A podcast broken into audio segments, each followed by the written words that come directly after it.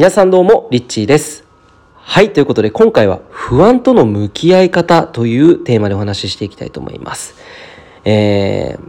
まあなんかこうやりたいことをやろうって思って頭の中で思っているけどなかなかそのパワーが出なかったり元気が出なかったり、え情熱が湧いてこない、えー、っていうことも結構ね日常で皆さんの中にあるんじゃないのかなと思うんですね。あるいはこう友達といるんだけどその時間を思いっきり楽しめない。えー、ということもですね日常茶飯事で、えー、あるんじゃないかなと思うんですね。じゃあもし、えー、そういう時にですねなんでそうなってしまうのかってことが先に分かっていることができればですね、えーまあ、それを本当にしっかりと対処して、えー、今この瞬間に集中して今この瞬間を楽しんで生きることがえー、できるんですね。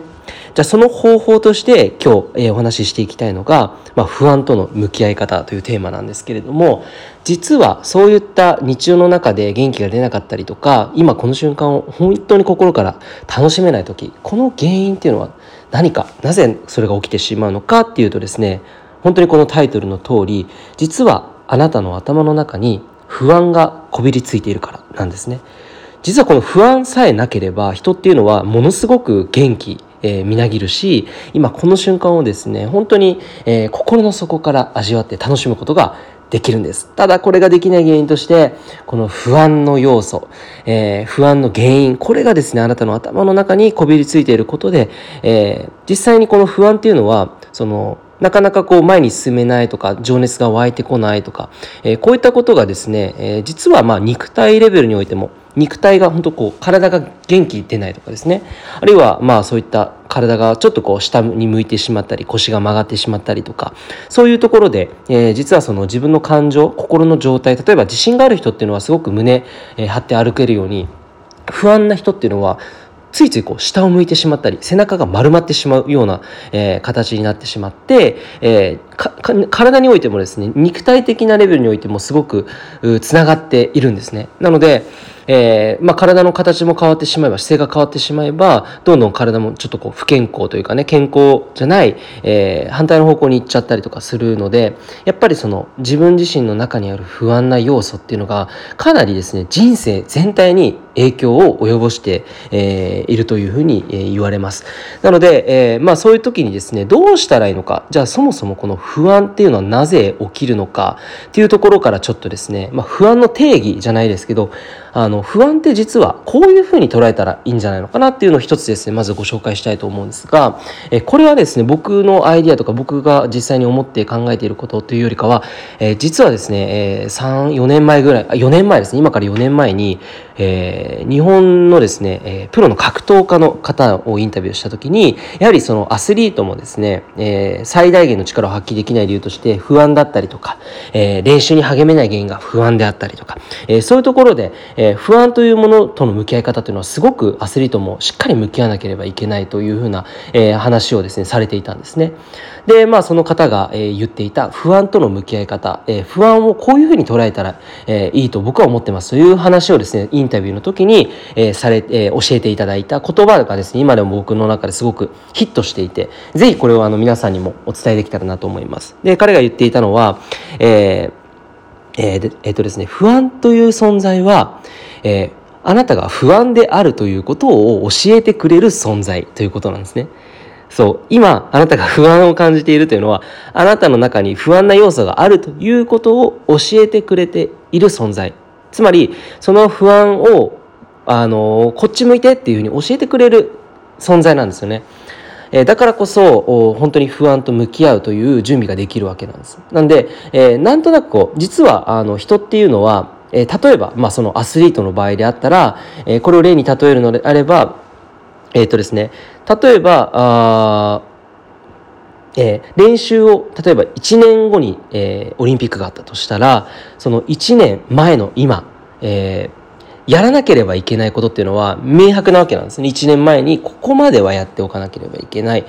えただ、えー、それが自分の中で明確で頭の中には、えー、あるんだけれどもやらないといけないと分かっているけどやれていない状態の時っていうのは人っていうのは結構不安になったりするんですって要は自分の中で、えー、先送りにしてしまっているものがあった時とか、え、そういう時に実は不安って不安が増幅していくらしいんですよね。えつまり自分の中の不安と向き合わずに実際に時間が流れてしまう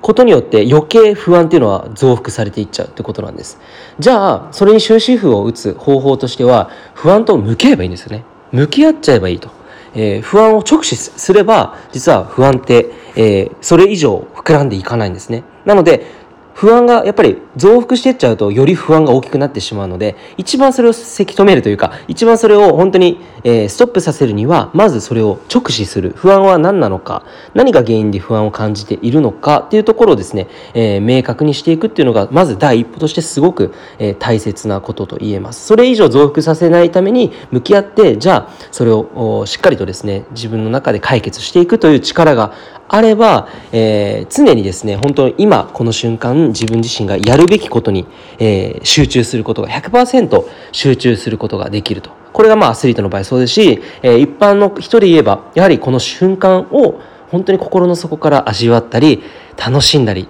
えー、思いっきりですね元気に、えー、遊んだりすることができるんですね。もちろん仕事も思いっきり集中することができます。これ全部に言えるんですね。人生の、え日常生活、プライベートにおいてもそうですし、え仕事においてもね、不安があると、やはり不安がえー、どんどんどんどん不安を増幅させてしまうので、えー、それ以上のね、えー、なんかこう集中力が湧いてこなかったりとかってよくあるじゃないですか。あああれやんなきゃいけないとかって思いながら焦りながらこうやってってもなかなか前に進めない。つまりこれを本当にせき止めるというかこの不安をちゃんと、えー、なくすためにっていうとちょっとね言葉が強いかもしれませんが本当にこの不安を手放すためには実際にこの不安を直視するのがいいと。でそのアスリートの、え方はですねえー、菊野選手という方なんですが、えー、菊野選手が言っていたのが不安は自分が不安だよということを教えてくれる存在なんですね。なんで、まあ、不安と向き合ってしまえばいいと、えー、いうことなんです。でそれで、えー、今回ですねその不安との向き合い方としてまず捉え方を今説明した通りですね。まず不安は不安な存在っていうこと不安があるということを教えてくれる存在。そしてじゃあ不安との向き合い方ステップ2向き合い方なんですけれども、えー、これはですね本当にすごくシンプルで不安な原因は何なのか。これをですね明確にするだけなんです。これを本当に明確にするだけで実は人って認識できていないものふわふわしている状態がどんどんこう頭の中で漂っていると実はその明確じゃない状態がさらに不安を生んでしまうんですね。なんでそれを明確化することによって実は不安って和らぐんです。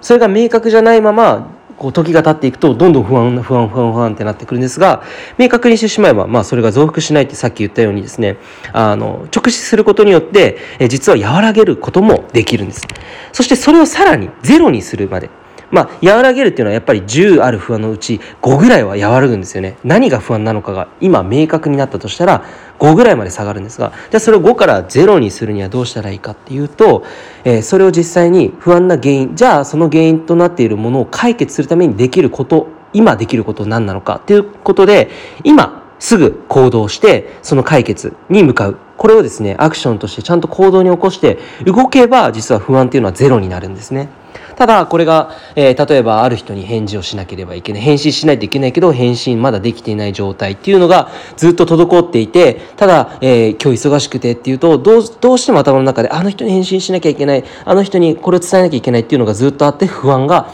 えー、増幅してしまって結果的にその今日ある仕事にも影響を及ぼしてしまう。あるいは今日会って一緒に楽しむはずだった時間もなんとなくそこに集中できずに不安の方に頭がいってしまう。ということによって今を楽しめなくなってしまうということが、えー、起きるわけなんですね。なので、じゃあそれを解決するためには、えー、まず自分の中にある不安が何なのか、原因を明確にする。明確にしてからそれを解決するために今できることは何なのかこれをちっちゃなことでもいいのでアクションを起こすことが、えー、自分の不安を10から5から、そして0に戻していくことができるという方法です。これをですね、ぜひ、あの、ステップ2、簡単なステップ1、2なので、ぜひですね、これ、あの、もしあれば、自分の中に不安がもし今あったのであれば、すぐにこれを聞き終わった後に、頭の中で実践してみてほしいと思います。そうすると自分の体感的にも、思考レベルにおいても、なんとなくこう不安が、あれ、なくなったな、みたいな形で、えー、はっきりとですね、気づけると思うので、